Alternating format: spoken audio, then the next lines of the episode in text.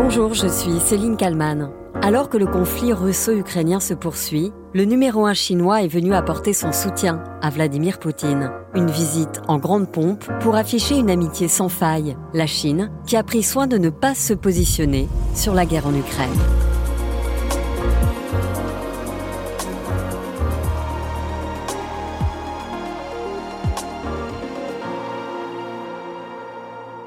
Il est isolé sur la scène internationale depuis l'invasion russe en Ukraine. Mais ces derniers jours, Vladimir Poutine a pu compter sur son ami chinois. Cher président Poutine, je vous appelle toujours mon cher ami. J'ai été très heureux de recevoir votre invitation à cette nouvelle visite d'État à la suite de ma réélection. J'ai vraiment tenu à choisir la Russie pour mon premier voyage à l'étranger en tant que président. Xi Jinping a en effet été réélu vendredi 10 mars 2023. Il repart pour un troisième mandat de cinq ans à la tête du pays. Alors, Vladimir Poutine le sait, il a intérêt à honorer son seul ami. Cher président, cher ami, bienvenue en Russie, bienvenue à Moscou. Je suis heureux de pouvoir vous féliciter en personne pour votre réélection à la tête de la Chine. Ces dernières années, la Chine a fait des progrès colossaux dans son développement. Cela suscite l'intérêt du monde entier. Nous en sommes un peu jaloux. La visite de Xi Jinping s'est déroulée quelques jours après le lancement d'un mandat d'arrêt de la Cour pénale internationale contre Vladimir Poutine. Mandat d'arrêt pour sa responsabilité dans des crimes de guerre perpétrés en Ukraine. Mais cela n'a en rien influé sur la visite du dirigeant chinois à Moscou, qui a appelé la Cour pénale internationale, je le cite, à éviter le deux poids, deux mesures. La Chine, qui n'a jamais condamné publiquement l'invasion russe en Ukraine. Pékin, qui le 24 février 2023 a publié un document en 12 points. Un document présenté comme un plan de paix. Nous avons toujours défendu la position selon laquelle tous les efforts de révolution pacifique de crise doivent être encouragés et soutenus. La Chine souhaite continuer à travailler avec la communauté internationale et jouer un rôle constructif dans la résolution politique de la crise ukrainienne. Car depuis le début du conflit en Ukraine, la Chine joue à un numéro d'équilibriste. Tout un symbole, au premier jour de la guerre, les Chinois ont levé les restrictions à l'importation de blé russe. Céréales, matières premières et essentiellement hydrocarbures, la Chine en redemande et ça tombe bien, Moscou en a à revendre. La Chine peut atténuer la douleur infligée par les sanctions, mais avec prudence. Depuis l'exclusion par exemple du système SWIFT des banques russes, les banques chinoises n'ont pas volé à leur secours. La Chine, qui ne veut évidemment pas sacrifier sa relation avec les États-Unis et l'Union européenne, ses principaux partenaires économiques. Sauf que Washington se méfie évidemment. CNN a appris ce matin que la Russie avait demandé à la Chine de lui apporter une aide militaire et économique. L'information provient de deux officiels américains. Si la Chine intervient, ça pourrait changer l'issue de la guerre? D'après la presse américaine, la Russie aurait besoin de missiles et de drones pour continuer son offensive coûteuse en Ukraine. Immédiatement, la Chine dénonce une fake news par la voix de son porte-parole des Affaires étrangères. Depuis quelque temps, les États-Unis font de la désinformation envers la Chine à propos de ce qui concerne la question ukrainienne. La Chine se retrouve alors sur un fil avec cette question comment soutenir son partenaire russe sans fâcher l'Occident. Le 2 mars 2022, un vote a lieu à l'Assemblée générale de l'ONU pour condamner l'invasion de l'Ukraine. Ce jour-là, Pékin s'abstient, mais quelques jours plus tard, le ministre chinois des Affaires étrangères prend la parole pour redire à quel point Moscou et Pékin sont main dans la main. L'amitié entre les deux peuples est solide comme un roc. Et les perspectives de coopération future entre les deux pays sont très larges. Amis, oui, mais sans prendre parti dans le conflit. Écoutez Michel Goya, consultant défense sur BFM TV. Si on fait, on revient un peu dans l'histoire euh, longue. Euh, j'ai un peu de mal à imaginer la Chine euh, faisant une alliance, un mariage d'amour avec avec la Russie et la soutenant à fond. Dans l'ADN de la Chine, de l'histoire de la Chine, de l'empire chinois, il n'y a que des vassaux et des ennemis. Il n'y a pas des alliés. Pas d'alliés donc, mais ce mot, répété à de nombreuses reprises. Amitié. car Xi Jinping et Vladimir Poutine, c'est vrai, se connaissent bien. Alice Ekman, spécialiste de la Chine, sur BFM TV. Xi Jinping a rencontré plus de 30 fois Vladimir Poutine euh, depuis 2013 et on voit bien que depuis le début de la guerre en Ukraine, la Chine n'a pas ajusté sa position vis-à-vis -vis de la Russie. Elle a réitéré en avril dernier que c'était son partenaire stratégique le plus important et son voisin le plus important. Alors moi je veux bien lire les déclarations officielles avec cynisme, mais c'est pas que des déclarations. Il y a aussi de l'action derrière, c'est-à-dire que la Chine par ses actions, notamment par le maintien de son commerce avec la Russie, notamment dans le domaine énergétique, amoindrit le poids des sanctions touchant la Russie. Pékin a toujours pris soin de ne pas prendre une position tranchée dans le conflit russo-ukrainien, mais plutôt de mettre en avant sa supposée neutralité. Bref, ceci est une posture. Alors que Xi Jinping a invité à son tour Vladimir Poutine à venir lui rendre visite en Chine dès qu'il le pourra. Une invitation officielle qui montre clairement que Pékin ne tient aucun compte du mandat d'arrêt lancé par la Cour pénale internationale contre Poutine. Le président russe, un ami infréquentable, considéré comme un criminel de guerre, poursuivi notamment pour déportation illégale d'enfants ukrainiens dans le cadre du conflit entre Moscou et Kiev.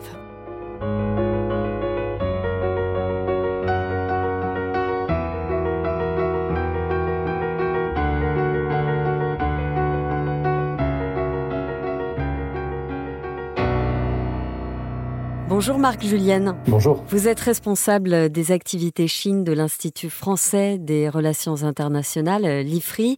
On va revenir avec vous euh, euh, pour le titre à la une sur la visite officielle de Xi Jinping en, Russie, visite officielle de trois jours, visite condamnée par les États-Unis. Alors s'il y a un mot qui ressort de cette visite, en tout cas le mot qui est mis en avant par Moscou, c'est le mot amis.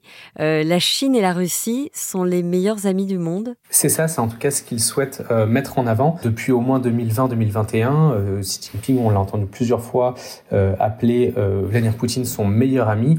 Et puis, pour qualifier l'ensemble de la relation, il parle souvent, surtout les Chinois d'ailleurs, d'amitié sans limite. Même si on ne sait pas exactement précisément ce que ça veut dire, puisque, comme disait le général de Gaulle, les États n'ont pas d'amis, ils n'ont que des intérêts. Donc forcément, la Chine et la Russie ont eux aussi mutuellement des intérêts à défendre. Et donc, on, ignore encore quelles sont véritablement les, limites de cette soi-disant euh, amitié sans limite. Vous parlez d'intérêt. Euh, est-ce que cette, relation euh, est équilibrée ou est-ce qu'il y a, permettez-moi l'expression, un dominé et un dominant? Oui, oui, alors cette relation n'est pas du tout équilibrée et elle l'est de moins en moins puisqu'elle est de plus en plus favorable, il y a une, asymétrie de plus en plus favorable à la Chine euh, depuis au moins 2014 euh, et, ce n'est pas, euh, ce n'est pas un hasard quand Vladimir Poutine a annexé la Crimée, il s'est retrouvé relativement isolé sur la scène internationale et à ce moment-là, c'est Xi Jinping qui a pu briser cet isolement et lui offrir de certaine manière une porte de sortie. Mais cette porte de sortie n'a pas été gratuite, si je puis dire. Euh, Vladimir Poutine a dû faire un certain nombre de concessions, particulièrement sur des contrats euh, énergétiques, de pétroliers en particulier, et puis aussi de transfert de technologies, notamment militaires. Et là, depuis 2022, en fait, c'est un peu l'histoire qui se répète ou qui s'accentue, euh, puisque Poutine est de nouveau isolé sur la scène internationale et la Chine est le seul partenaire, en tout cas le plus puissant des, partenaires de la Russie, qui reste aux côtés de la Russie, qui soutient même, en tout cas politiquement, alors peut-être pas concrètement, il n'y a pas encore de transfert massif d'armes, par exemple, ce qui changerait complètement les, équilibres du conflit, mais en tout cas, il y a un soutien politique, et là, c'est ce que ce qu'illustre cette visite d'État extrêmement importante, avec tapis rouge et, le, faste du, du Kremlin, euh, pour justement euh, honorer, mettre en scène surtout cette, cette amitié, ce partenariat si étroit entre les deux puissances. La Chine qui se dit favorable donc à un règlement pacifique du conflit euh, en Ukraine. Euh, c'est ce qu'a déclaré Xi Jinping devant euh, Vladimir Poutine.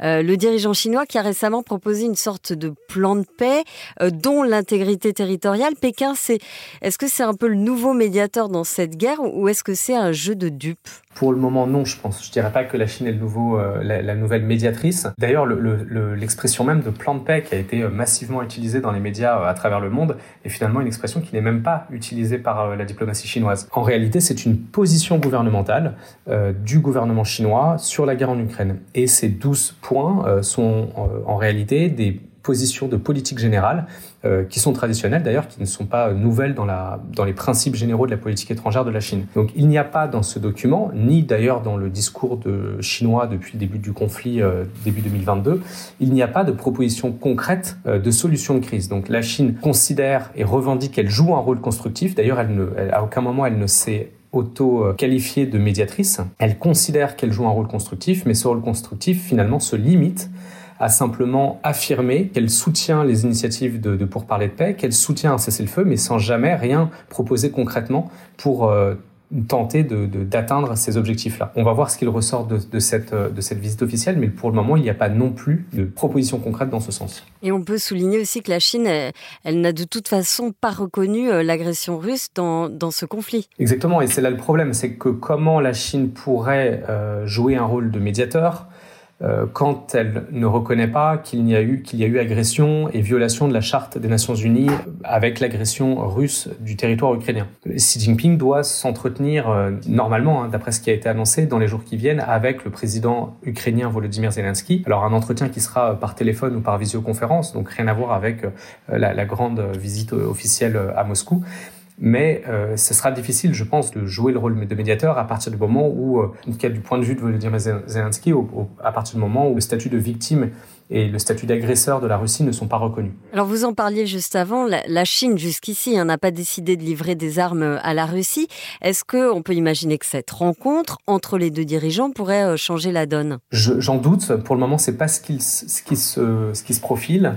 Euh, J'en doute. Pourquoi? Parce que ce ne serait pas dans les intérêts euh, de la Chine de livrer massivement des armes. Alors, je dois quand même préciser que la Chine marche sur une ligne de crête sur la question de l'armement, puisque on sait qu'il y a eu des composants, notamment de, drones et des drones civils aussi, et puis euh, des armes. Politico a révélé euh, la semaine dernière que la Chine aurait vendu 1000 fusils d'assaut. Donc bon, 1000 c'est pas euh, un chiffre extrêmement important comparé aux centaines de milliers de, soldats russes sur le front.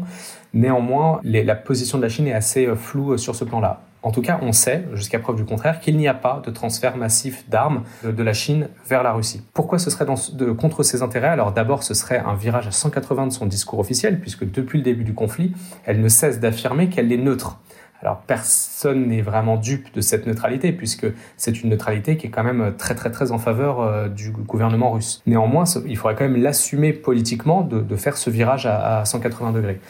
Aussi parce que si la Chine transfère des armes, elle sait, et les Américains ont été très explicites sur la question, elle sait qu'elle fera face immédiatement à des mesures de rétorsion, des sanctions économiques, au moins de la part des Américains, si ce n'est de la part d'autres pays. Et dans un contexte où l'économie chinoise est dans une situation plutôt difficile, hein, les, perspectives sont plutôt en berne, euh, c'est sans doute quelque chose que la Chine ne désire pas, alors même que là, elle tire plutôt profit euh, notamment de contrats très intéressants euh, sur le plan énergétique avec la Russie. Donc pour le moment, elle tire certains profits économiques de, de, de cette guerre. Euh, je ne pense pas qu'elle souhaite s'exposer à des sanctions euh, internationales. Dans leur déclaration commune, la Russie et la Chine euh, se disent préoccupées par la présence grandissante de l'OTAN en Asie. Est-ce que vous pouvez nous expliquer ce qui se passe? Oui, alors c'est un point très important qui peut paraître technique, mais qui est très important puisque c'est vraiment là le point de convergence entre Xi Jinping et Vladimir Poutine. Ce point de convergence, c'est une opposition euh, radical, fondamental, vital, je dirais même, à l'OTAN, aux États-Unis évidemment en premier lieu, et de manière beaucoup plus générale en fait aux démocraties, au modèle démocratique libéral. Et donc l'OTAN finalement représente ça, c'est ce qui justifie dans le discours de Vladimir Poutine euh, l'agression de l'Ukraine. Il, ex il, explique, il a expliqué au début de la guerre euh, que c'était une provocation des États-Unis et notamment de l'OTAN. Et donc l'ennemi numéro un pour Vladimir Poutine, c'est l'OTAN. Et l'OTAN, depuis quelques années, euh, se met à envisager, euh, à réfléchir sur son action dans ce que l'on appelle en Occident la, région Indo-Pacifique. Et euh, la Chine est même entrée dans certains documents officiels de l'OTAN ces dernières années. Et donc, évidemment, la Chine n'est pas due, sent bien que ces stratégies Indo-Pacifiques et que globalement, la, stratégie des États-Unis, c'est de contenir et d'entraver le, développement de la Chine, notamment sur le plan technologique, mais aussi sur le plan militaire, dans la région Asie-Pacifique. Et donc, c'est là où les deux euh, chefs d'État se rejoignent, c'est dans, dans, cette opposition, voire dans cette peur ou perception d'une menace de l'OTAN dans leurs régions respectives. C'est ça, ils disent, euh, ils accusent en fait l'Alliance euh, Atlantique de saper la paix et la stabilité régionale, je reprends leurs termes. Ah oui, oui, bah alors donc ça c'est leur discours officiel évidemment.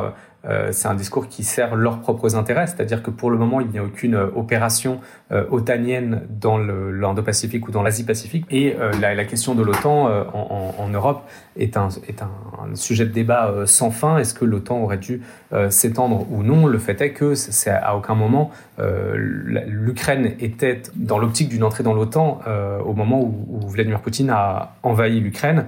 Au contraire même, c'est finalement euh, l'Ukraine qui a provoqué euh, la demande d'entrer dans l'OTAN de, l'Ukraine, euh, la demande de deux pays européens d'entrer également dans l'OTAN, et aussi la demande de, l'Ukraine d'entrer dans l'Union européenne. Donc finalement, c'est là le grand paradoxe, c'est que Vladimir Poutine accusait et voyait une menace imminente de l'OTAN sur le territoire russe, ce qui a justifié son agression de l'Ukraine, alors même que finalement c'est après cette agression-là que l'OTAN s'est vue renforcée et que l'Union européenne même s'est vue renforcée. Merci euh, Marc Julienne d'avoir répondu à mes questions pour le titre à la une. Merci beaucoup.